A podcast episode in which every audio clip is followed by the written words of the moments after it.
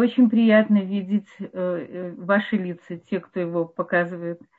Мне намного легче говорить с живыми людьми, чем с пустым экраном. Спасибо вам. И я хотела бы э, продолжить, продолжить тему эмоционального интеллекта. Начать этого с вопроса, э, представьте себе какую-то сложную ситуацию в вашей жизни. Что-то, что вас взволновало, что-то, что вам было очень тяжело, какое-то какое душевное переживание. И что вам помогло в этом душевном переживании? На секунду вспомните, что было той точкой, которая принесло вам облегчение. Что помогло вам выйти из сложной жизненной ситуации, кроме хороших советов людей? Я даю вам полминуты да, подумать, вспомнить, какая ситуация и что что дало вам, принесло действительно моральное, эмоциональное облегчение.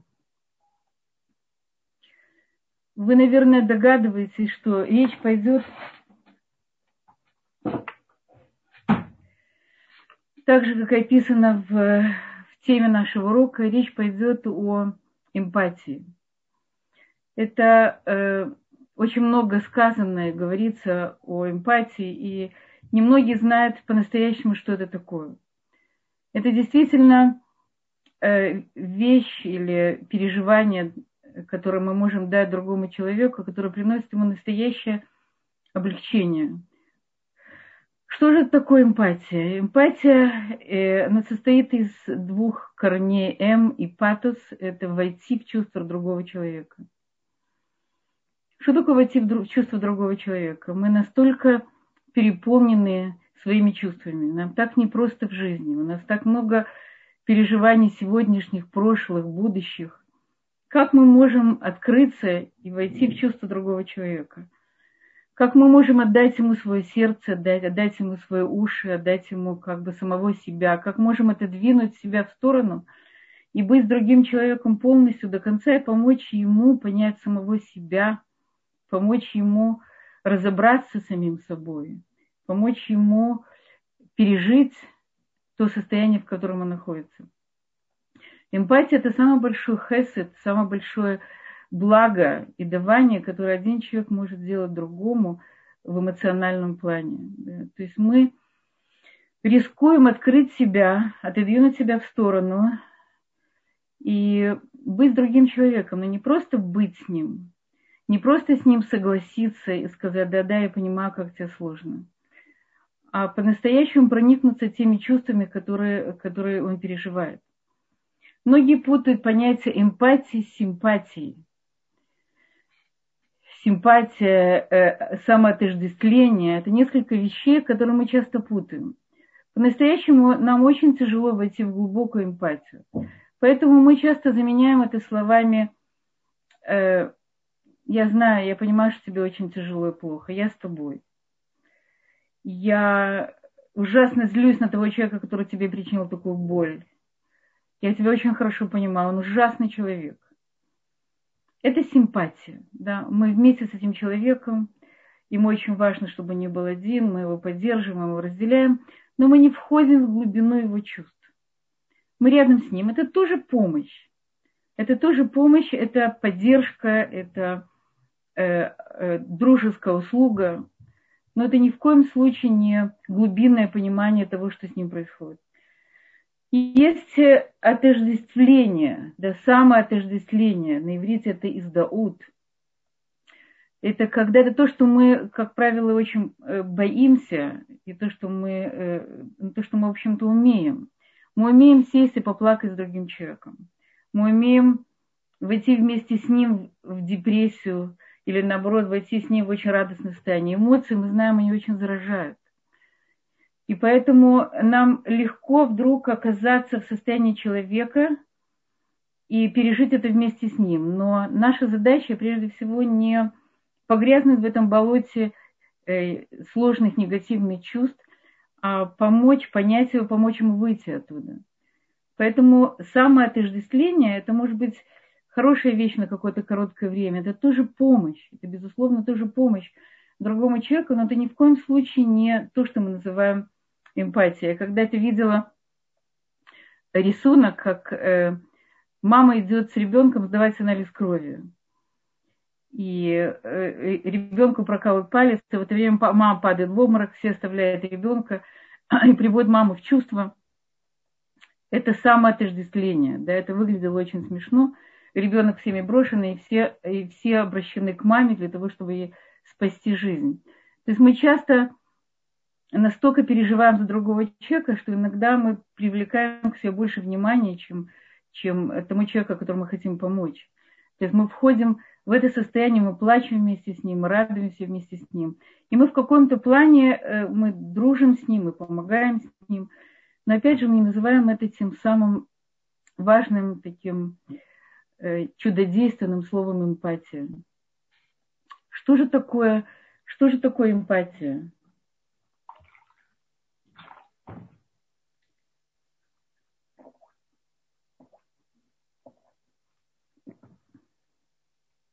Прежде всего, для того, чтобы понять чувства другого человека, мы должны понимать вообще сами чувства. Мы должны быть соединены своими собственными чувствами, понимать, говорить на языке чувств, понимать чувства, которые есть у других людей. И только тогда мы сможем по-настоящему э, войти в положение другого человека и понять его. Мы мы боимся собственных чувств очень часто, мы закрываем их, мы боимся быть ранимыми, и тем более боимся принять чувства другого человека. Мы настолько переполнены самим собой, мы часто говорим, слушай, не хватает своих собственных царот. Зачем мне нужно слушать его? Пусть он сам разбирается.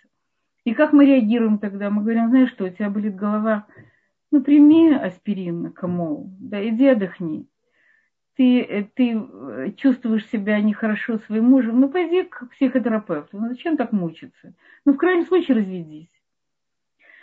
Мы очень легко даем советы, потому что э, мы переводим с эмоционального плана на когнитивный, на умственный. Нам намного легче не брать глубоко к сердцу, принимать то, что происходит с другим человеком.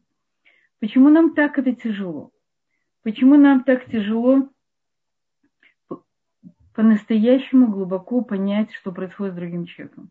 Ведь мы же знаем, что если мы сядем рядом с ним, возьмем его за руку, посмотрим ему в глаза, услышим все, что он говорит, это сделает ему легче. Мы, мы это знаем по нашему личному опыту. И очень часто говорим нашим мужьям, да, мне не нужно совета, мне даже не нужна твоя физическая помощь. Мне даже не надо, чтобы ты сбегал за врачом и привел его. Мне надо, чтобы ты просто сел рядом со мной – и согласился со мной, что мне тяжело, что мне болит голова, что я очень устала, что, что дети, дети мне мало помогали, и что у меня в жизни не так складывается, как я бы хотела. Мне ничего не нужно. Мне нужно только, чтобы ты сел рядом со мной, посмотрел мне в глаза и был рядом.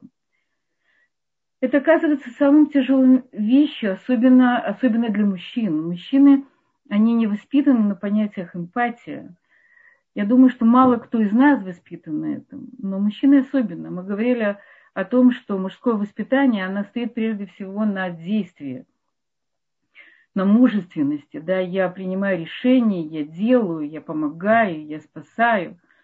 Сесть и просто взять за руку и услышать, что говорит моя жена, не, что, что в этом есть, что это очень просто, и чем это поможет, я только расстроюсь вместе с ней, и что дальше – то есть мы тоже переводим на язык действия, потому что намного легче. Мне легче пойти принести аспирин, мне легче, мне легче дать правильный совет, развестись, жениться, купить, продать. Есть много разных действий, которые можно сделать, вместо того, чтобы на минутку остановиться, посидеть с этим человеком и понять, что же у него происходит внутри. Есть такой, такой рассказ, как мальчик сидит – Э, мальчик с, мамой пошел на детскую площадку. Он увидел пожилого человека, который сидит один на скамейке. Он подошел к нему и, и сел рядом с ним и начал беседовать. Мальчику было 6-7 лет. Мама со стороны смотрит и не понимает, почему мальчик так задержался, он так долго сидит возле этого старика, что он с ним делает. И когда мальчик вернулся, она его спрашивает, что ты там делал? Он сказал, у этого дедушки умерла его жена. Я сидела и помогала ему плакать. То есть это, это звучит очень трогательно. Ребенок, который помог плакать пожилому человеку. То есть помочь плакать – это не плакать вместе с ним. Помочь плакать – это войти в глубину его чувств.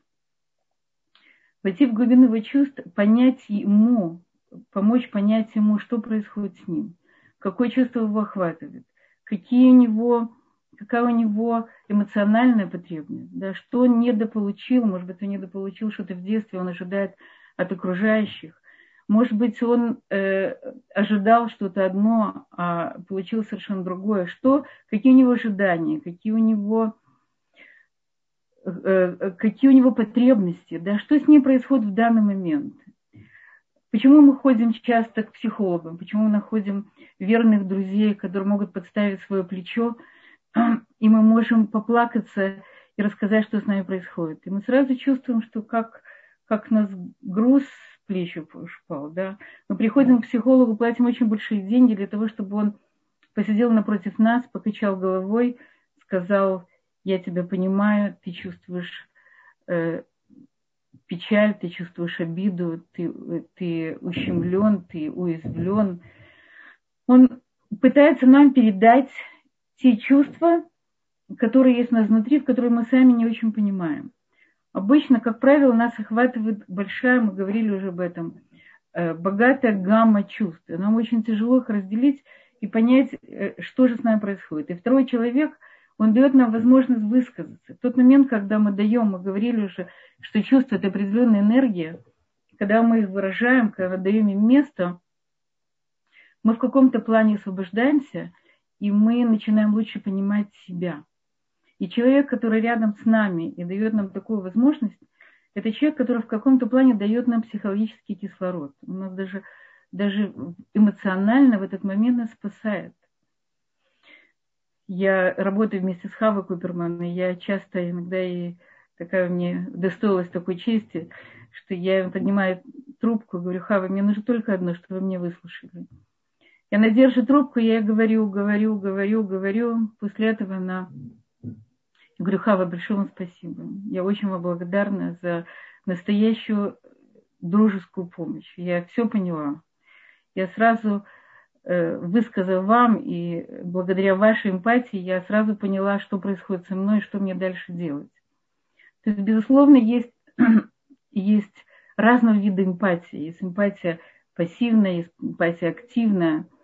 Самый высокий уровень эмпатии, который вообще, мне кажется, известен мне, это когда мы приходим, не дай бог, человеку, который сидит в трауре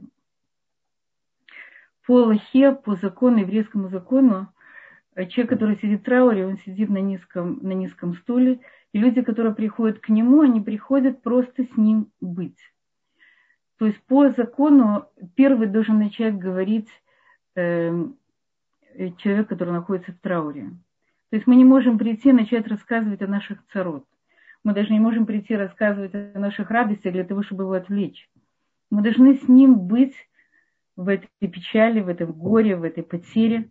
И мы должны с ним быть семь дней для того, чтобы он начал говорить и высказал ту боль, которая она у него есть. Ему не нужно от нее убегать. Ему нужно встретиться с ней, ее пережить, ее прожить и перейти к, к другим чувствам, да, начать какой-то другой этап своей жизни или начать какой-то другой период – но, но прежде всего у нас нет понятия э, убегать от чувств, у нас нет понятия э, замаскировать их за какими-то масками или за каким-то хорошим настроением.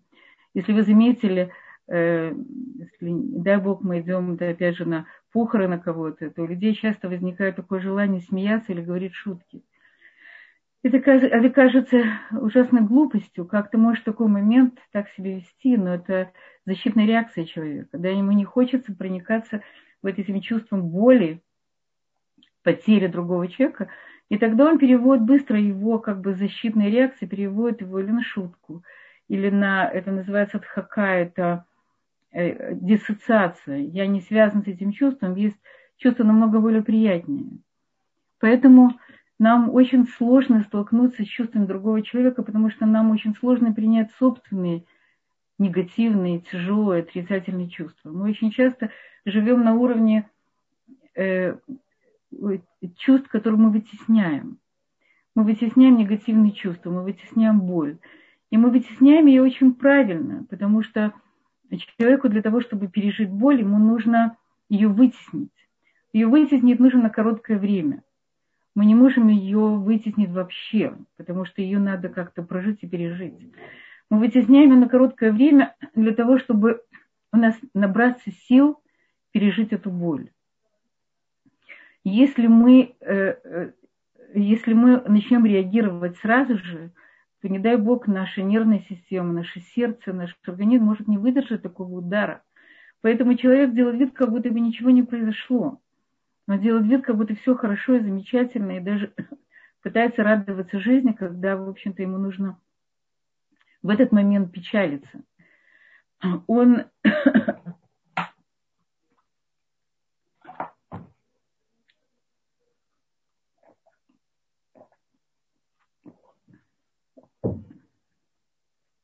мы говорим, что все чувства, которые у нас есть, они нам необходимы.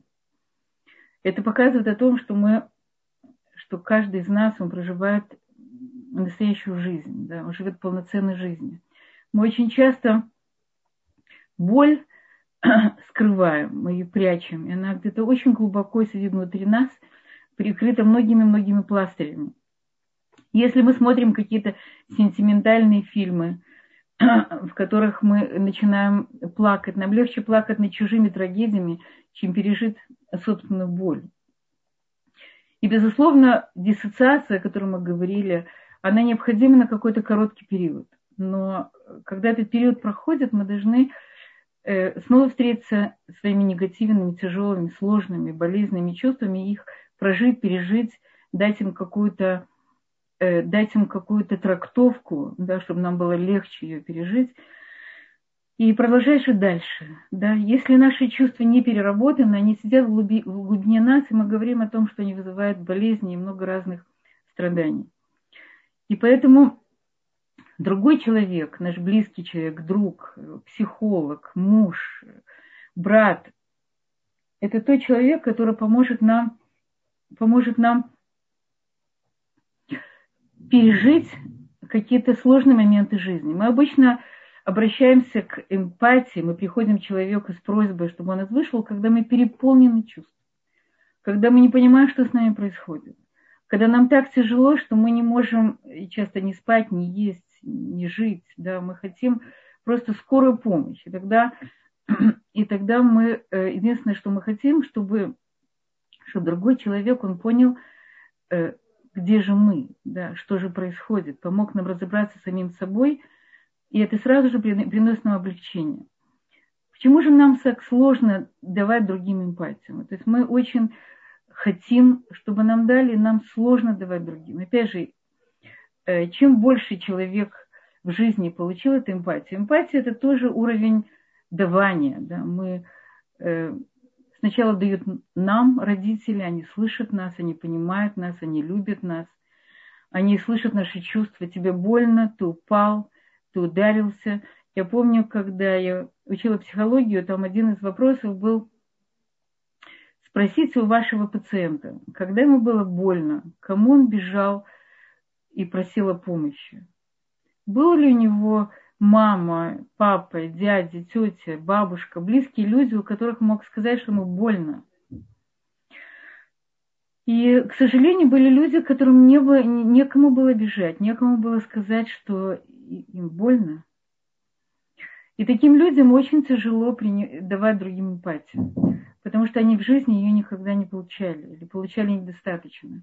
Он не знает, что это такое. Он бежит от от самого себя, от собственных чувств, он бежит, безусловно, от чувств других людей. С такими людьми очень тяжело жить, потому что они никогда, никогда по-настоящему невозможно быть с ними близкими. Потому что настоящая человеческая эмоциональная жизнь, его субъективность, это то, что ближе всего ему. Если он может поделиться с другим человеком этой своей субъективностью, тот человек может его понять, то создается очень большая близость. Поэтому через сопереживание двух людей. Между ними создается настоящая человеческая близость.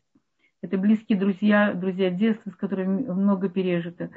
К тому же жена, это, это э, родители, дети. Да, это люди, с которыми много пережито или не обязательно тяжелых чувств. Это может быть, это может быть и сильные э, хорошие чувства. Любые чувства, даже если они положительные, нам часто нужно, чтобы э, нас выслушали, чтобы нам помогли. Эм, как же, как же давать, как научиться давать симпатию? Да? Есть люди, которые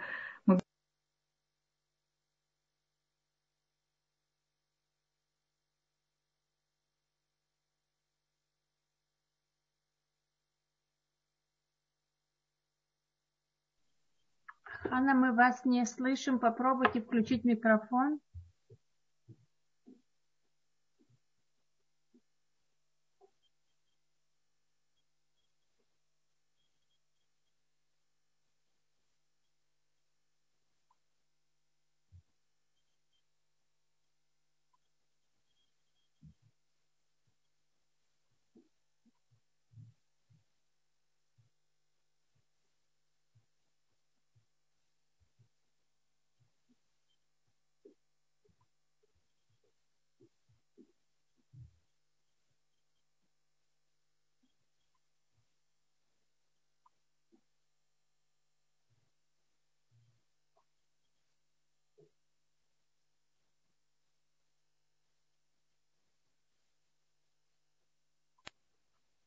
Как же, э, как же научиться, как научиться прежде всего эмпатии? Значит, мы сказали, э, первая вещь – это понимать собственные чувства. И даже понимать собственную боль. Да, мы, э, к сожалению, в жизни человек проходит много разных испытаний. Мы говорим, что испытания, которые проходит человек, или недостатки, которые у него есть, они необходимы для того, чтобы исправить что-то в нас самих, или для того, чтобы мы больше понимали других людей. Если бы мы были такие совершенные, жизнь была бы у нас необыкновенно гладкой и ясной, наверное, нам было бы сложно понять других людей. Нам легче понять тех, которые пережили подобный опыт, да, у которых была похожая боль. Есть очень многие люди, которые используют свой опыт, если они его перерабатывают, используют для того, чтобы помочь другим людям с такими же проблемами. В Израиле есть такой очень интересный человек, его зовут Рон Маргалит. Это человек, который э, проживает и прожил какую-то совершенно необыкновенную жизнь. Он, э, у него был полимелит в возрасте 7-8 лет. Он э, с помощью своих родителей, мама его научилась физиотерапии, и она ему помогала вылечиться. Он вылечился, он стал ходить нормально, не на костылях. У него было очень сильное заикание – он вылечил себя от заикания, он стал хорошим лектором. Он заболел страшной болезнью, заболел раком, причем болел дважды. У него погиб сын в, в Ливанской войне, у него погиб брат в какой-то из войн. Человек, жизнь которого была полна горя и испытаний. Но этот человек не просто не сломался, он построил совершенно нормативную жизнь, женился на абсолютно нормальной, здоровой женщине. У него дети, внуки. Он помогает, у него э, э, огромное количество связей с другими странами, помогает людям во всем мире, которые страдают разными болезнями. Он их поддерживает, он их выслушивает, он пишет им письма. Это человек, который не просто не сломала жизнь, она его построила, и он стал тем, который помогает людям выдержать тяжелые испытания. Я была на его лекции, на его лекции сидели в основном коллеги, люди, люди в в инвалидных колясках, люди, которые пришли из больницы. Он поддерживал своей силой, своим опытом, э, э, что он выдержал эти испытания. Он понимал их. Это человек, который пережил похожие чувства. Поэтому прежде всего, если мы хотим помочь человеку, мы должны обратиться к самим себе. Прежде всего, что мы хотим э, помочь ему, это первое желание, должно быть помочь человеку, не убежать от его проблем, а действительно ему помочь. А второе – это найти в себе что-то, что, что напоминает нам то, что переживает этот человек. Это может быть похожая ситуация, это может быть похожие, похожие чувства. что-то внутри нас, которое, которое говорит нам, что я знаю, что он чувствует, я знаю, что он переживает. Я могу понять его, я могу с ним в этот момент, потому что я тоже была там. Хотя это может быть совершенно не обязательно такая же ситуация, это может быть совершенно другая, но на чем-то вам напомнила. И, безусловно, э, внимательное слушание человека, да, услышать его, услышать, что он говорит на уровне информации, то, что мы говорим когнитивной информации на уровне слов, и что он, и что он передает на уровне своих чувств. Самое интересное, что на уровне слов мы воспринимаем только 9, 90, э, э, на уровне слова воспринимаем только 10% информации. 90% идет на невербаль, через невербальное общение. Это через выражение лица, через интонацию, через паузы, через незаметный вздох, плач. Это то, что опытный психолог, он всегда замечает, он говорит, скажите, почему вы в этом месте остановились? Что, что здесь было? Почему вы вдохнули? Что с этим связано? Почему в этом месте вы сказали громче, а в этом вы затихли? Почему вы потупили глаза или почему наоборот вы открыли их так широко? Да, наш, э, наш язык тела, наши интонации, глаза, выражение лица говорят намного больше, чем слова. Слова не передают эмоциональную информацию. Они передают совсем немного. Слова иногда вы встречаете людей, у которых лица как маски. Они застывшие, у них нет мимики. Иногда это женщины, которые боятся, не дай бог, морщин, но они рискуют остаться э, холодными, бесчувственными людьми, потому что э, наше внешнее состояние, наше выражение лица, они влияют на наше эмоциональное состояние тоже. То есть прежде всего человеку, у которого лицо как маска, это говорит о том, что он не связан со своими чувствами лицо человека, которое э, полно мимики, выражения лица, артисты часто, это человек, у которого богатая, богатая эмоциональная жизнь. То есть прежде, э, то есть прежде всего это, это, это э, услышать эмоции человека, увидеть эмоции человека, понять его и, и быть с ним в этот момент, да, не отодвинуть себя в сторону, не говорить ему, а ты знаешь, а вот у меня, вы можете понять, вы можете это прочувствовать. Ни в коем случае не говорите. Обычно, обычное общение с другим человеком, оно всегда связано с... Я его слушаю, пока он дает мне паузу, чтобы я могла наконец-то сказать, а как же это было у меня? Да он мне вообще не интересен. Все, что он говорит, это только пьедестал для того, чтобы дать мне возможность сказать, а как было у меня. И тогда я наконец смогу себя выразить. Да. Когда мы хотим дать эмпатию другому человеку, мы не говорим, как у нас. Мы находим в себе похожие чувства, но мы не говорим это. Мы даем возможность человеку выразить то, что есть у него глубоко внутри, для того, чтобы, для того, чтобы он действительно почувствовал себя «я не один». У меня есть еще люди, которые меня понимают. Я не знаю, какой это был фильм русский, которые сказали, что, вы, что для вас счастье. И э, я помню, это учитель и ученица – и то, что она сказала, она сказала, счастье, это когда меня понимают. Это действительно большое счастье, потому что мы э, очень одиноки. Мы часто одиноки в, своих, э, в своей реальной жизни, мы часто одиноки в своих чувствах. Нам кажется, что мы какие-то другие, что у, у других людей все иначе. Они чувствуют иначе, они переживают иначе, что мы такие неудачники. И что все чувства, которые есть у нас, они они только наши. И, и, наверное, с нами что-то не так. И когда мы видим, что другой человек переживает что-то похожее, или он понимает нас, это дает так называемую легитимацию того, что с нами все в порядке. Это нормализует нас как людей, это дает нам право на жизнь.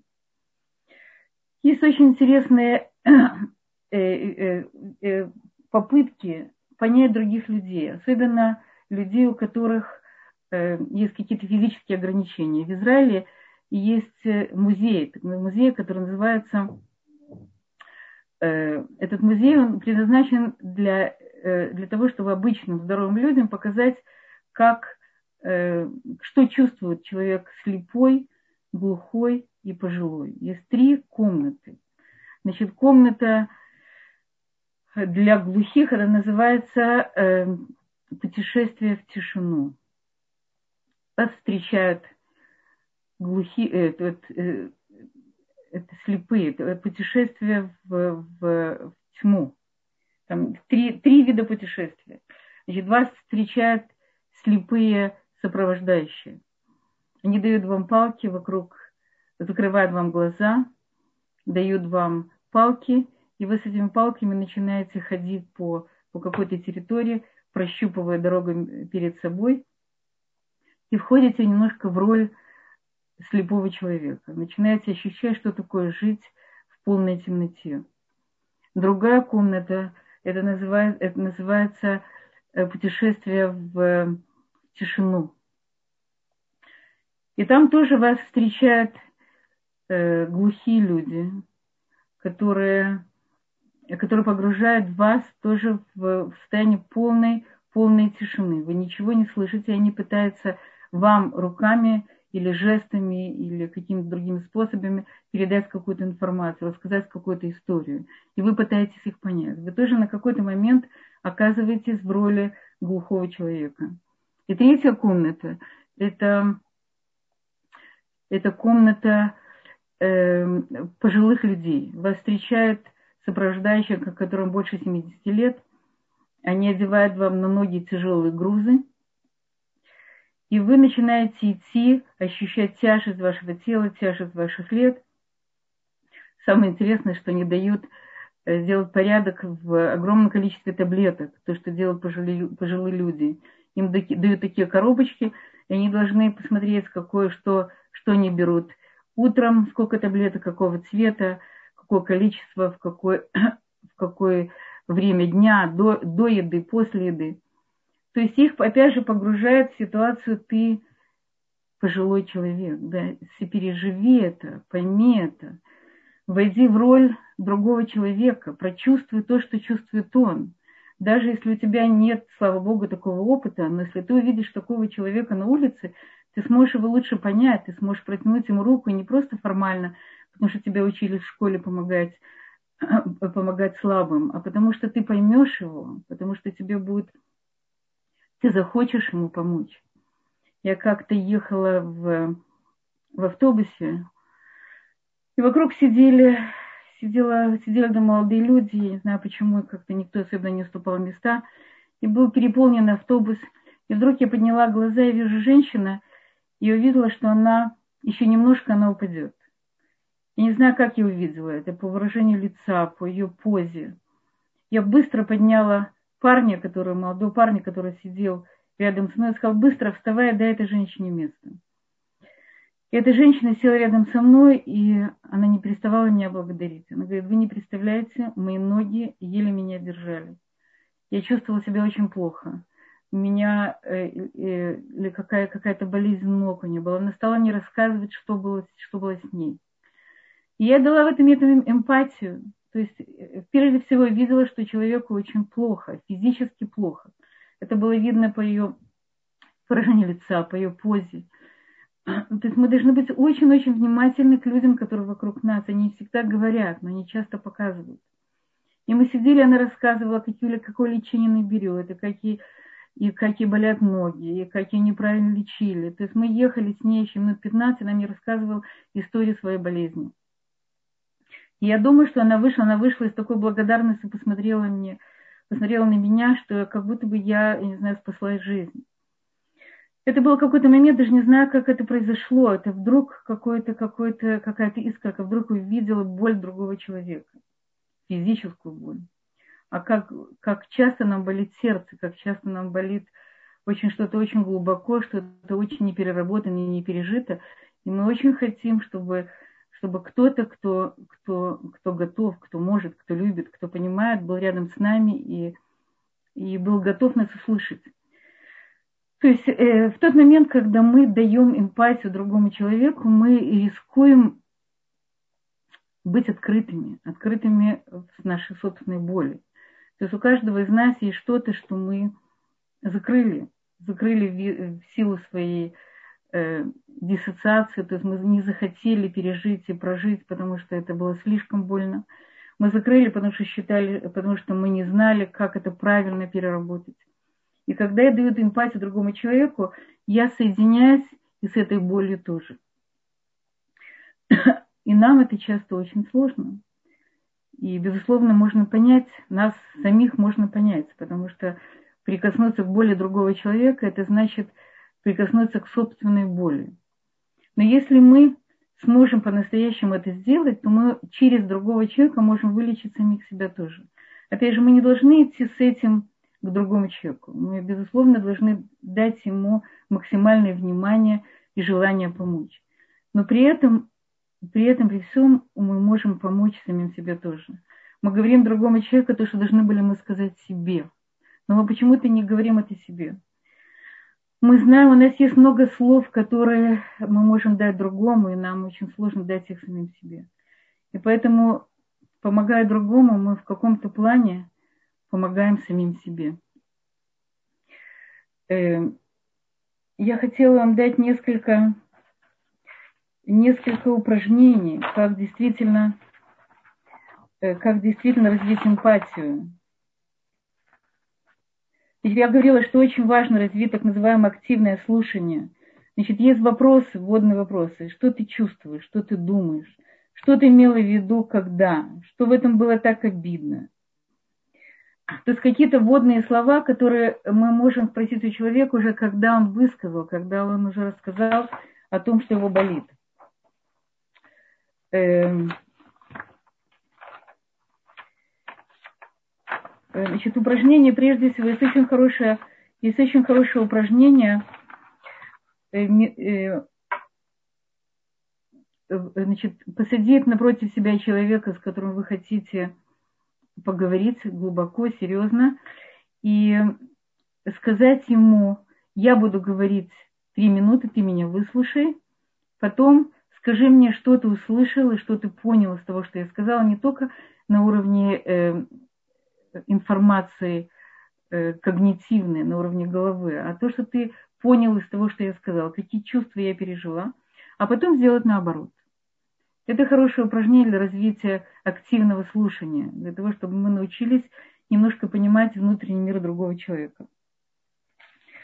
Эм, есть, значит, опять же, развивайте в себе любопытство по отношению к другим людям. Да, очень интересно наблюдать за другими людьми, наблюдать на улице. Я как- как-то, как-то, мне было очень интересно посмотреть, э, можно, сколько есть э, людей радостных вокруг меня. Да, я ходила по улице и смотрела, сколько людей улыбается. Я увидела одного человека, у которого была широкая улыбка. Потом я подошла к нему ближе и видела, что это турист.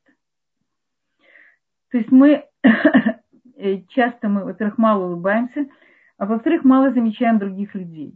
Мы можем постараться пронаблюдать э, выражение лиц других людей, э, вообще их история. Не знаю, когда мы были в, там, в Советском Союзе, э, часто были, ездили на поездах, и случайные путники, это было самое интересное впечатление, которое я еще помню с тех пор, когда ты садишься с человеком, и ты знаешь, на следующей остановке он выйдет – но пока он с тобой, это твое время. Ты можешь ему рассказать все, что ты хочешь. Ты чужой человек, никому это не передаст. Он, ты можешь услышать все, что хочешь. Это было очень интересные встречи. И здесь я тоже, я очень люблю, если мы выезжаем куда-то на отдых или на море, в каких-то женских пляжах, встречаться с незнакомыми людьми и разговаривать с ними, узнавать их жизни, они рассказывают о своих переживаниях и чувствах. Это очень помогает для какого-то опыта общения с другими людьми. Эм, Какие еще есть, значит, э, мы говорим, что эмпатия важна нам не только в момент, когда нам тяжело, э, когда, когда в момент слабости нашей или, или наших друзей. Эмпатия это, это возможность объединиться с другим человеком, это возможность сделать, э, жить на уровне настоящих, э, настоящей человеческой близости, жить в мире с другими людьми, любить других людей. Я думаю, что самое настоящее общение, оно возможно именно благодаря эмпатии. К сожалению, мы живем в мире, где у нас не хватает сил, не хватает времени, не хватает душевных сил открыть свое сердце, услышать другого. Но если мы попробуем это сделать, то наша жизнь, наш мир он станет намного богаче. и мы намного больше узнаем для себя, узнаем через опыт других людей, через их истории, через их жизни. Всевышний сделал нас такими разными для того, чтобы через знакомство с другими людьми мы стали лучше, богаче, интереснее, для того, чтобы и принести больше мира и любви в этот мир. И, пожалуйста, если у вас есть какие-то вопросы, я с удовольствием отвечу, у нас еще 15 минут. Я советую вам, вам взять э, несколько, делать несколько упражнений раз в неделю. Это, может быть, любопытство по отношению к другим людям, не по отношению, что у них такое в жизни, что, что вы не знали об этом, а по отношению их как личности, их переживаний, их опыта, их душевных качеств. Э, пронаблюдайте за их мимикой, за языком тела. Это очень интересный, очень интересный опыт, потому что люди по-разному себя выражают. И научитесь тоже выражать чувства э, через, через язык тела, через... Знаете, я... Э, есть такая вещь, она называется double binding, double binding. Это двойная связь и она очень э, проблематична в отношениях между людьми, особенно между детьми. Это когда я говорю одно, а мой язык тела говорит совершенно другое. Мы часто замечаем, мы можем взять ребенка за руку и сказать, ты знаешь, я тебя так люблю, я тебя так люблю. И при этом я со злостью сжимаю его руку, потому что внутри меня злость. Потому что я, я рассердилась на, на своего начальника, потому что я сердита на своего сына, потому что он не не пришел вовремя со школы. У меня внутри совершенно другие чувства, чем то, что я говорю. Да, я, может быть, хочу быть э, мягкой, доброй, любящей, но в данный момент я чувствую что-то другое. И ребенок чувствует не что мы говорим, а что мы передаем через наше, через наше рукопожатие или через наши объятия. Поэтому очень важно, чтобы мы действительно передавали то, что мы чувствуем. Тогда наше общение оно будет открытым, ясным и действительно искренним. Э, если у вас есть вопросы, я буду рада на них ответить. Спасибо, Юдит. Мы подключаем вам микрофон. Добрый вечер, благодарю за интересный урок. И, в принципе, все ну, очень понятно, вы очень хорошо все объяснили. А, только вот у меня такой вопрос есть тоже основываясь на опыт, потому что очень часто бывает так, что мы э, хотим кому-то помочь и полностью открываем для этого душу. Не в такой ситуации, как вы рассказывали про э, кровь из пальца брать, что мама упала. Но может быть в такой ситуации, что мы немножко как бы э, позволяем тому человеку переступить границы, скажем, как, как ограничить себя при этом вот эмпатии, потому что развивать в себе эмпатию это одно, а часто люди бывают более чем надо э, эмпатичные, и э, из-за э, просто некоторые ситуации бывают, э, что мы позволяем себе э, скажем так, перенять чувство другого человека настолько, что это начинает каким-то образом влиять на нашу собственную жизнь, скажем так. Смотри, то, что вы называете, это, это не называется эмпатия, называется самоотождествление. Это очень хороший вопрос. Я, может быть, не полностью раскрыла это понятие, потому что эмпатия – это оказаться на месте другого человека короткое время, а потом снова вернуться к самому себе и посмотреть на это со стороны. То есть мы не должны э, войти на 100% в роль человека и там остаться, потому что мы не сможем ему помочь. Поэтому обязательно должна, должны сделать шаг назад. Настоящая эмпатия – это я вошла в мир человека, я его поняла, я его услышала, я его все пережила, и я вернулась к себе. И я смотрю уже с позиции себя на, на него. Я его поняла. Я его поняла, я его прочувствовала, но я вернулась к самой себе. Это и есть границы между мной и им. И обязательно эти границы нужно сохранять, потому что если мы переходим границу, это не симпатия, это не, не эмпатия. Это, это, это, может быть, в какой-то мере я помогаю ему, но я больше переношу на себя его чувства, и я потом должна справиться еще и со своими, с его чувствами. Это не, это не эмпатия.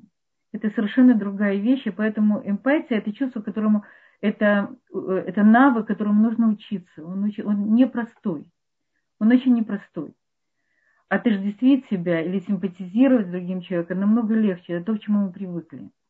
Эмпатия – это на короткое время оказаться рядом, внутри этого человека. Это понять его, почувствовать его, обнять его, принять его, полюбить его, не задать ему и вернуться к себе, в свои найлам, в свои туфли. В иврите есть ликанесли найлам шерахер, войти в туфли другого. То есть нужно войти в туфли другого, потом вернуться к себе. И этим вы ставите границу. Граница между людьми – это необходимая вещь, необходимая для вас и для другого. Он должен почувствовать, что есть вы и есть он. Но вы вошли в какой-то момент в него, и вы также оттуда вышли. Я не знаю, я не знаю, или можно на словах это объяснить. Я, нужно, я думаю, что это лучше через какие-то упражнения. Я не знаю, ли я достаточно четко объяснила. Спасибо. Следующий вопрос. О чем говорит то, что человек избегает эмпатии? Человек избегает эмпатии, потому что э, он не хочет открываться. Он избегает, чтобы его поняли, избегает дать эмпатию. Я думаю, что это с двух сторон. Многие люди избегают эмпатию, и они считают, что они могут сами справиться своими чувствами, что эмпатия – это признак слабости. Если я должен говорить о своих чувствах, если кто-то должен меня понять, это признак слабости. Пусть такой человек идет к психологу, а я справлюсь сам. Это достаточно сильный человек. Это воспитание, воспитание, мировоззрение.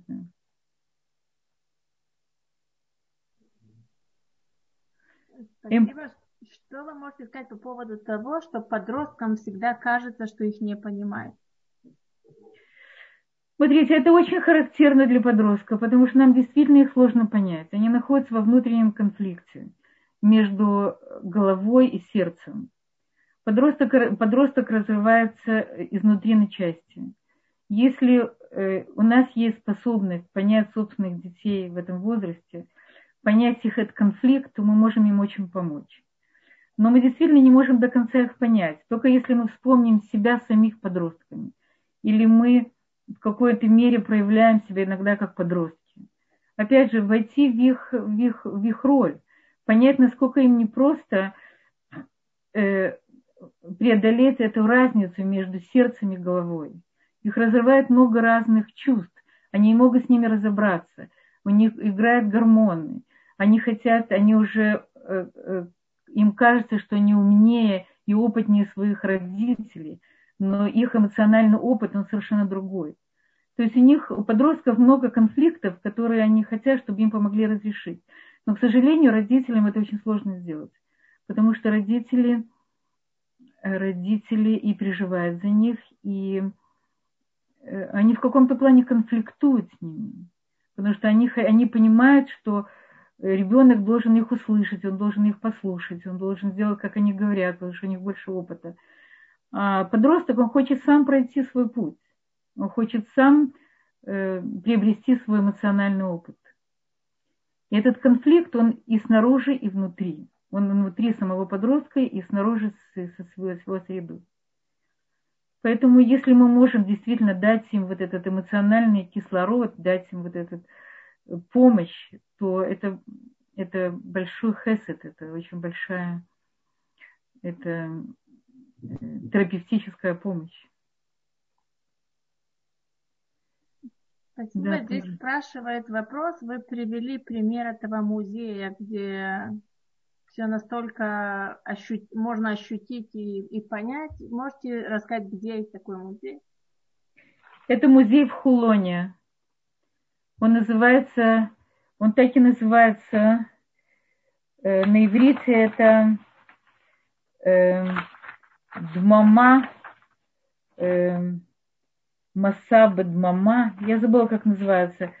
Это музей, музей называется Хиршим Вейврим, слепых и глухих. Он находится в, Хул, в Кулоне. В Хулоне я не могу точно сказать вам адрес. Я думаю, что это очень просто, его просто найти. И там главное, что все эти сопровождающие, это, это люди с э, физическими ограничениями. Это, это слепые, это глухие, это пожилые люди. Это очень интересный опыт. Спасибо. Следующий вопрос, который поступил к нам в чат. Э, пишет, что интонация, с которой говорит человек, придает вкус сказанному, ведь она душа слова. Как правильно научиться и пользоваться и выражать свою эмпатию? Эм, как правильно выражать свою эмпатию? Ну, прежде всего, нужно, э, нужно захотеть. Нужно захотеть дать человеку эмпатию. Во-вторых, попытаться э, понять, что же действительно с ним происходит. Выслушать его, и в момент, когда он уже высказался, он все сказал, и он уже хочет получить от вас какой-то, может быть, совет даже – то вы можете ему сказать, вы можете ему сказать, что у меня был похожий опыт, вы можете ему рассказать, как вы из него вышли. Вы можете дать ему практический совет. Но сама эмпатия – это умение выслушать другого человека. Это быть рядом с ним и понять, что ему в данный момент нужно. И нам очень важно научить мужей, мальчиков это делать, потому что девочки, женщины справляются с этим лучше и у них большая потребность в этом, и справляются лучше. Мужчинам это очень тяжело. И поэтому нужно учиться воспитывать своих мальчиков, учить их эмпатии. Нужно говорить с ними на языке чувств. Нужно, и часто можно видеть даже ребенка, он видит, что малыш плачет, он подходит, дает ему, дает ему мишку, да, чтобы он успокоился, он вытирает ему слезы. Это первое проявление эмпатии. И очень важно воспитывать в детях вот это вот первоначальная, первоначальная эмпатия. Есть такое, у психологов есть такое упражнение с, с маленькими детьми, когда им дают куклу, девочкам дают куклу, говорят, посади ее в угол расскажи, что она чувствует, что она чувствует, что она видит, что она хочет сделать. То есть они приучают, э, приучают они хотят посмотреть, насколько у ребенка есть уровень эмпатии, но, но в принципе э, эмпатия воспитывается. Если, если нам не удалось это получить в детстве, то есть мы можем приобрести это в течение жизни. И опять же, упражнение на эмпатию, я вам сказала в нескольких словах, это терпение выслушать другого человека, не прервать его, дать возможность ему договорить до конца. Нам иногда кажется, что если мы дадим возможность ему говорить, он говорит, будет говорить бесконечно. На самом деле это не так. Я знаю, у меня есть одна знакомая, которая очень-очень любит говорить. И один раз я решила действительно до конца ее выслушать. И она говорила, говорила, говорила. И в конце концов она, она замолчала. Мне казалось, что это невозможно. Она замолчала, потому что я ее дослушала. То есть мы редко дослушиваем других людей, мы их прерываем посередине, мы даем им советы, мы рассказываем о личном опыте. И это не называется эмпатия. Это может быть какой-то вид общения, если человеку не нужно какое-то глубинное понимание, но это ни в коем случае не эмпатия. Спасибо. Лара хочет задать вопрос, мы подключаем микрофон. Алло? Да, да. Меня слышно, да? да, да. Э, вот вопрос. Э, есть э, такая близкая родственница. Она пожилой человек, но я тоже не молодой человек. Э, она одинокий сейчас человек, достаточно больной и как бы много проблем. И э, как бы э, каждый раз, когда я звоню, она говорит все это в, таки, в таком э, трагическом тоне и э, постоянно как бы, ну, это выслушиваю, выслушиваю, выслушиваю, э, говорит ей что-то ободряющее, это ее оскорбляет как бы. Поэтому надо только выслушивать. Но ведь, ну, как бы я тоже имею какие-то границы и я, я, я как бы сказала сама себе, что я для нее. Мне не важно, как бы, что у меня, что я вот для нее. Я звоню ей, чтобы э, выслушать, что я для нее. Но это я не чувствую, что это что-то ей дает. Это э, ее жалобы, а, они не, Э, всегда, они всегда имеют место быть. Не те, так другие, не, не другие, так еще какие-то. Но человек, в общем-то, по жизни склонен был всегда жаловаться и на других, которые были раньше рядом. И я не знаю, в общем, как, до, до, до каких мою роль действительно, э, что я должна делать, чтобы э, польза, советов она тоже не принимает. Она говорит, я это все без тебя знаю. Значит, э, что-нибудь перевести на позитивную волну, порадоваться, это тоже ее обижает. И ну, я не знаю... Да, я извиняюсь, что я просто думаю, что у нас мало времени.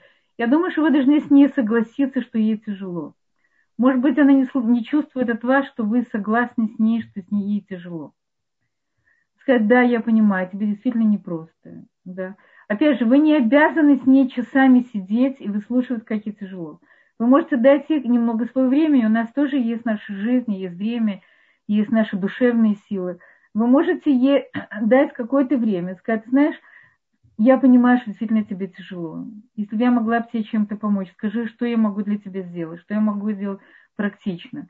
Она, может быть, она не всегда и слышит вас понимание, как ей поэтому она начинает говорить еще, и еще, и еще. Опять же, есть люди просто с глубоких депрессиях. Вы не должны их выслушивать э, два с половиной часа, пять часов, сколько угодно, когда они говорят, как им плохо. Вы можете выслушать какое-то время, потом дать совет, если ты хочешь, я могу тебе помочь, если ты хочешь перевести на какие-то практические вещи. Если вы видите, что это мало ей дает, попробуйте действительно сказать, ты знаешь, я знаю, тебе тяжело. Как ты хочешь, чтобы я помогла тебе? Что ты хочешь, чтобы я для тебя сделала? Но, безусловно, вы не должны сидеть часами и выслушивать другого человека. Для, для, для, даже для эмпатии есть, есть время.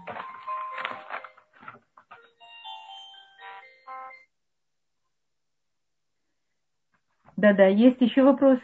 Да, есть еще один вопрос. Если человеку сложно сочувствовать, так как он очень чувствительный, и все принимает близко к сердцу, и потом долго переживает то, что у других. Как с этим быть?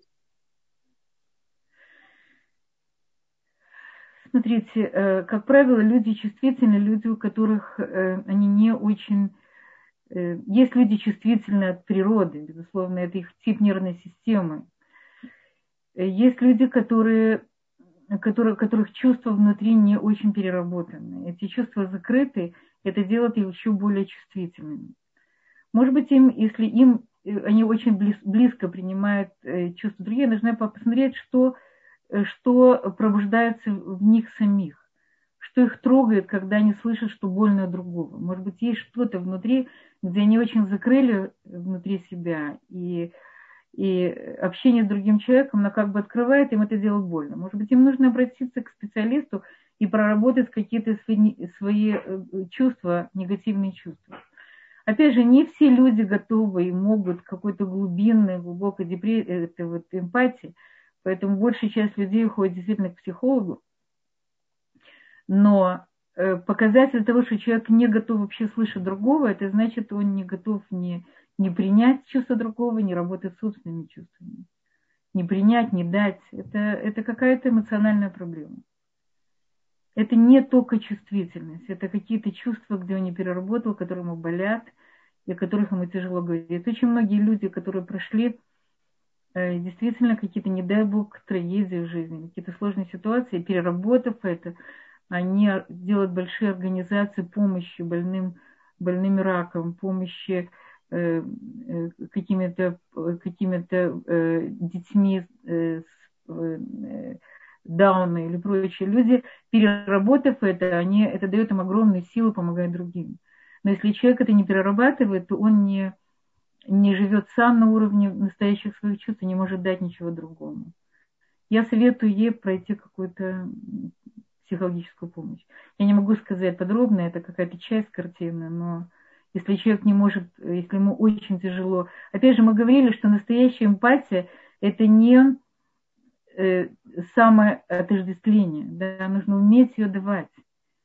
Это не войти в роль человека и остаться там. Это войти в роль и, и выйти оттуда, ни в коем случае не оставаться. Потому что так мы не помогаем ни другому и вредим самим себе. Спасибо. Сара Лея, мы подключаем вам микрофон.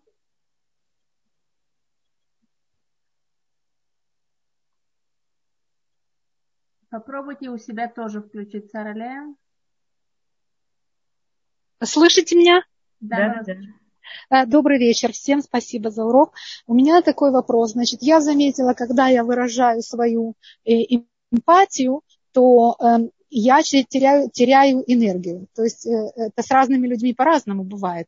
Именно в том случае, когда человек не хочет слушать моего совета и, и чтобы его не перебивали, льет вот эту э, энергию мощным э, потоком свою, да, я понимаю, что ему плохо этому человеку. И ему нужно только, чтобы я выслушала, я понимаю, что это прямой канал, который с меня сосет энергию. И ему не нужно мое сочувствие, не нужна моя помощь.